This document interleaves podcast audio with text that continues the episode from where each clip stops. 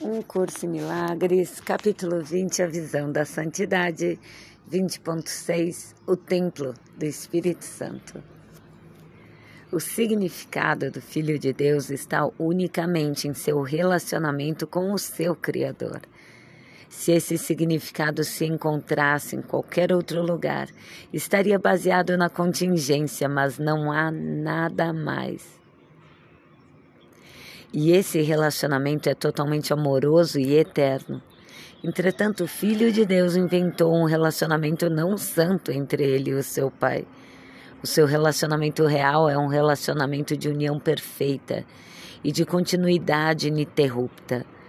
O relacionamento que ele construiu é parcial, autocentrado, partido em fragmentos e cheio de medo. O que foi criado pelo seu pai é totalmente autoabrangente e autoextensivo. O que foi feito por ele é totalmente autodestrutivo e autolimitador. Nada é melhor para mostrar o contraste do que a experiência de ambos, de um relacionamento santo e de um relacionamento não santo.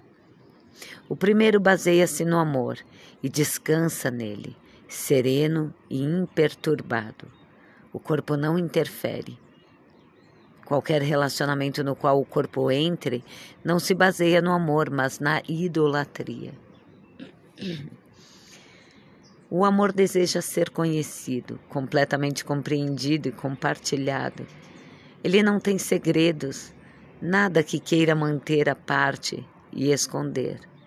Ele caminha à luz do sol de olhos abertos e em calma, com um sorriso de boas-vindas e uma sinceridade tão simples e tão óbvia que não pode ser interpretada equivocadamente. Mas ídolos não compartilham. Os ídolos aceitam, mas nunca dão em retorno. Eles podem ser amados, mas não podem amar não compreendem aquilo que lhes é oferecido e qualquer relacionamento no qual entrem perdeu o seu significado. O amor por eles tornou o amor sem significado. Vivem em segredo, odeiam a luz do sol e ficam felizes na escuridão do corpo, onde podem esconder-se e manter escondidos os seus segredos juntos com eles e não tem relacionamentos, pois ninguém mais é bem-vindo ali. Não sorriem para ninguém e não veem aqueles que sorriem para eles. O amor não tem templos escuros onde mistérios são mantidos na obscuridade e escondidos do sol. Ele não busca poder, mas relacionamentos. O corpo é a arma escolhida pelo ego para buscar poder através dos relacionamentos. E os seus relacionamentos são necessariamente não santos, pois o que são, ele nem sequer vê. Ele só os quer pelas ofertas através das quais prosperam os seus ídolos. O resto, ele simplesmente joga fora, pois tudo o que poderiam lhe oferecer é visto como sem valor. Sem lar, o ego busca tantos corpos quantos puder colecionar para neles colocar os seus ídolos e assim estabelecê-los como templos para si mesmos. O templo do Espírito Santo não é um corpo, mas um relacionamento. O corpo é uma mancha isolada feita de escuridão uma câmara secreta e oculta, um ponto diminuto de mistério sem sentido, um invólucro sem significado, cuidadosamente protegido, mas que nada esconde. Aqui o relacionamento não santo escapa à realidade e busca migalhas para manter-se vivo. Ele quer arrastar os seus irmãos para cá, mantendo-os aqui em sua própria idolatria. Aqui ele está a salvo, entre aspas, porque aqui o amor não pode entrar. O Espírito Santo não constrói os seus maiúsculos templos onde o amor nunca pode estar. Iria ele que vê a face de Cristo, escolher como seu lar o único lugar em todo o universo onde ela não pode ser vista? Não podes fazer do corpo o templo do Espírito Santo, e ele será, e ele nunca será, a sede do amor. Ele é o lar do idólatra e da condenação do amor, pois aqui o amor se faz amedrontador e a esperança é abandonada.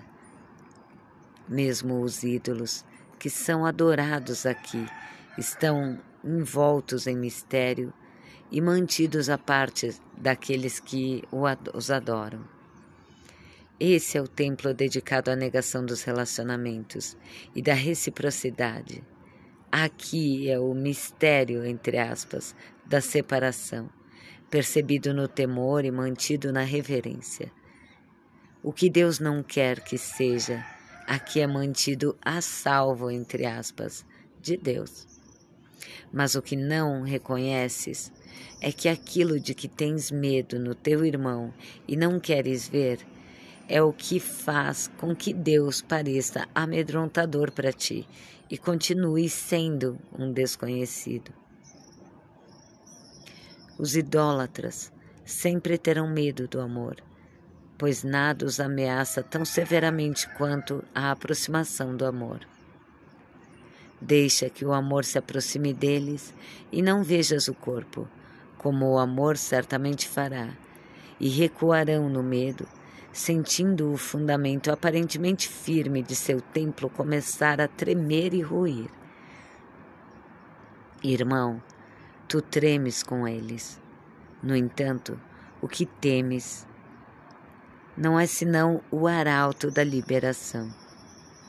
Esse lugar de escuridão não é a tua casa. O teu templo não está ameaçado já não és mais um idólatra. O propósito do Espírito Santo está seguro no teu relacionamento e não no teu corpo. Tu escapaste do corpo. Onde estás o corpo não pode entrar, pois o Espírito Santo lá estabeleceu o seu templo maiúsculo. Não há ordem alguma nos relacionamentos são ou não são. Um relacionamento não santo não é um relacionamento, é um estado de isolamento que parece ser o que não é. Nada mais do que isso. No instante em que uma ideia louca de fazer com que o teu relacionamento com Deus não fosse santo pareceu ser possível, todos os teus relacionamentos tornaram-se sem significado. Nesse instante não santo nasceu o tempo, e os corpos foram feitos para abrigar essa ideia louca, dando-lhe a ilusão de realidade. E assim ela pareceu ter um lar que se manteve por um pequeno espaço de tempo e sumiu.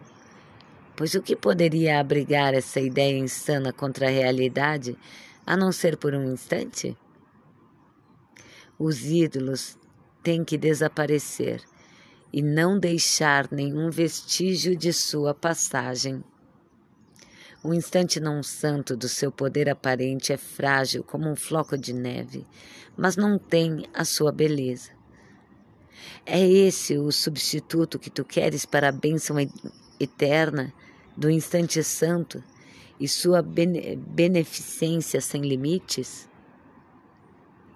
É a malevolência do relacionamento não santo, aparentemente tão poderosa, tão amargamente mal interpretada e tão investida de falsa atração, o que preferes no lugar do instante santo que te oferece a paz e a compreensão?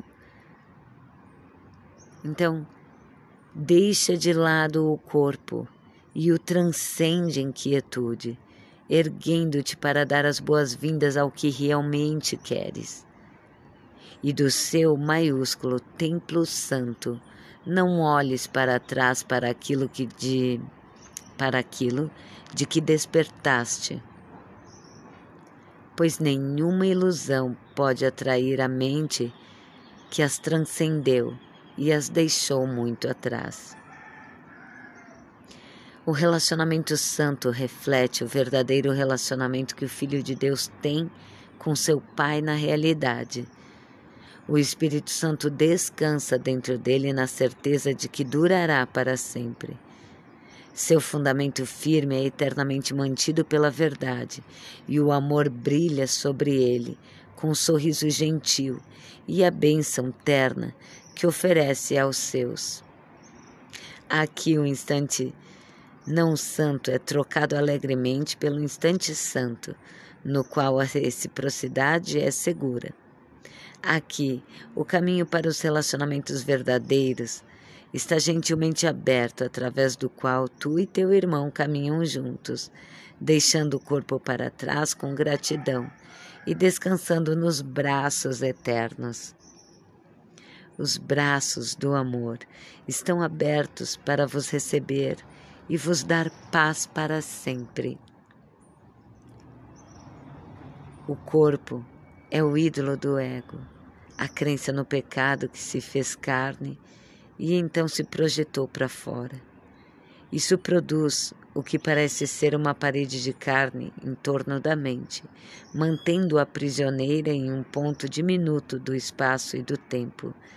Devora para com a morte, devedora para com a morte, e tudo que lhe é dado é apenas um instante no qual suspirar, se lamentar e morrer em honra ao seu patrão. E esse instante não santo parece ser a vida, um instante de desespero, uma diminuta ilha de areia seca, sem água e estabelecida de forma incerta no esquecimento. Aqui, o Filho de Deus, para por um breve momento para oferecer a sua devoção aos ídolos da morte e então seguir adiante. E aqui, ele está mais morto do que vivo Entretanto, é também aqui que ele faz novamente a sua escolha entre a idolatria e o amor.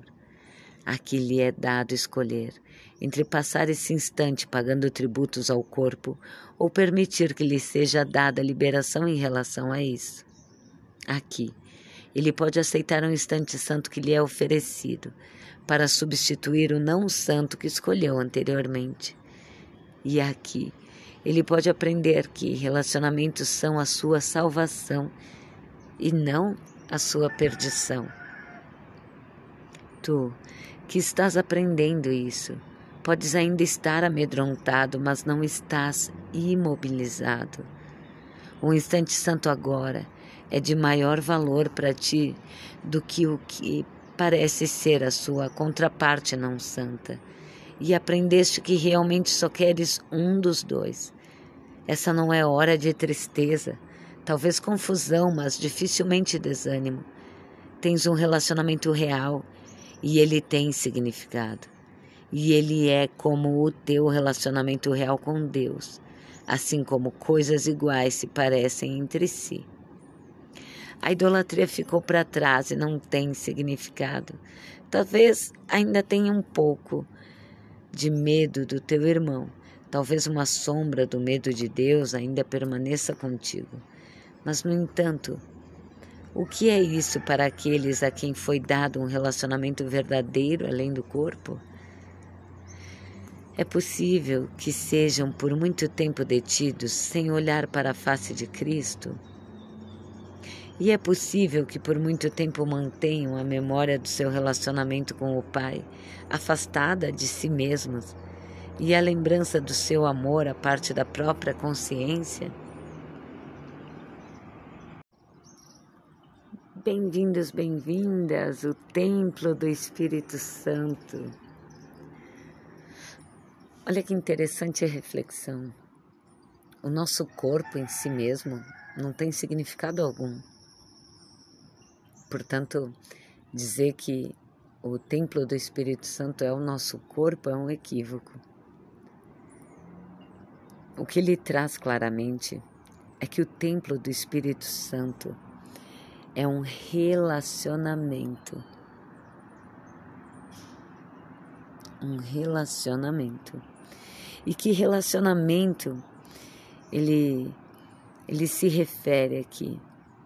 Essa consciência, esse relacionamento santo, esse relacionamento de reconhecimento do que sou, do que o outro é, para além do corpo.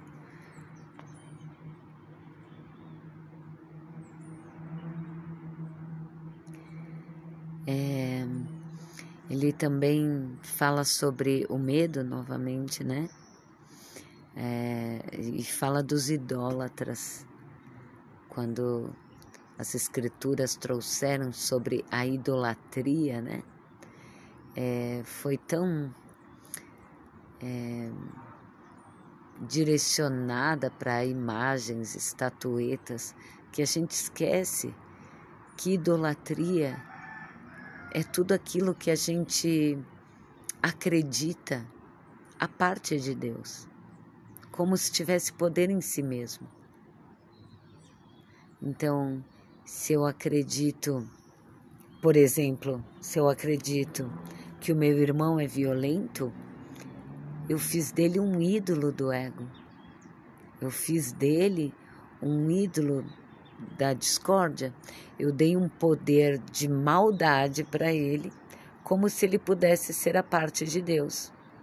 Eu criei um ídolo físico. Percebe? Só nesse reconhecimento.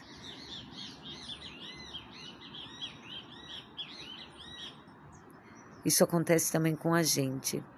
Quando a gente acredita que é esse corpo aqui, como se esse corpo fosse criado do nada sozinho, se sustentasse sozinho, caminhasse, se movesse sozinho, sem uma consciência que o dirige. Aí eu fiz do corpo um ídolo de novo.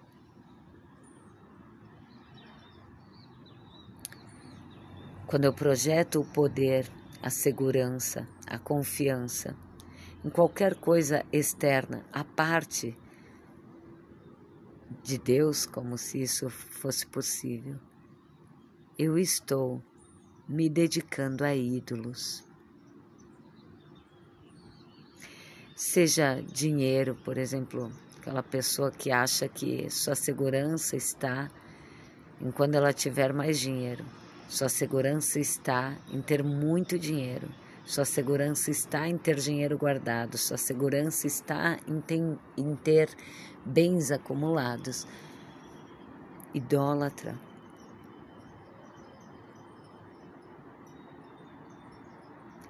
a nossa segurança, a segurança daquele que reconhece quem é, que reconhece seu Criador, está sempre nessa comunicação, nesse relacionamento. Tudo mais é dado por acréscimo, mas a nossa fé não está ali. Não está nos ídolos.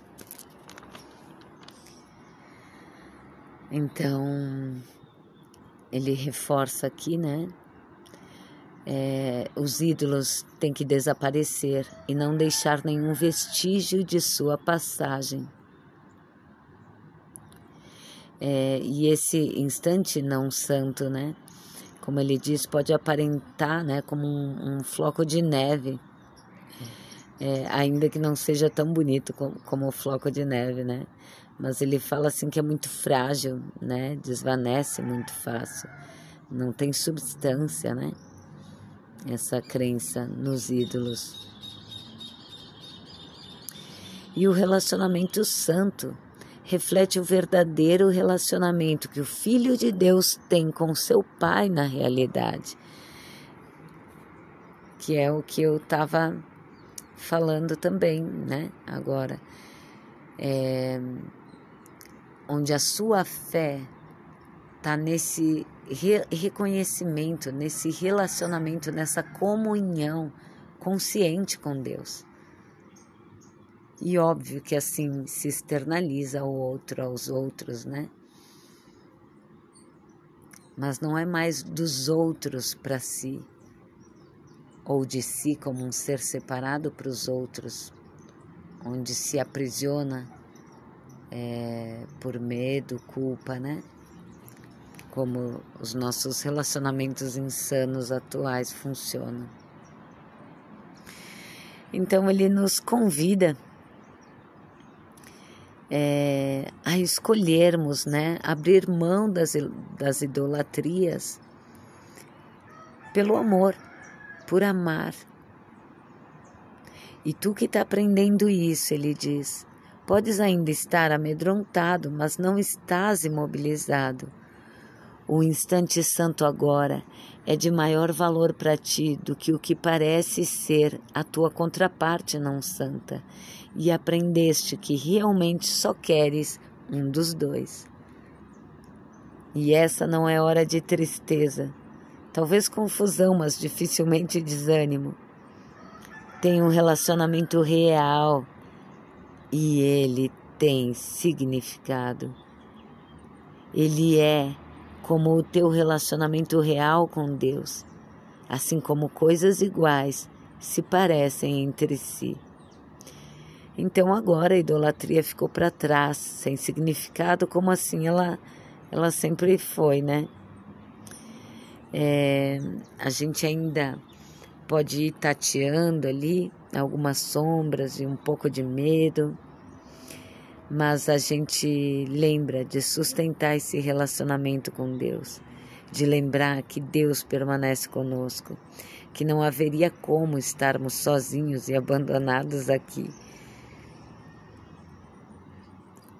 Então,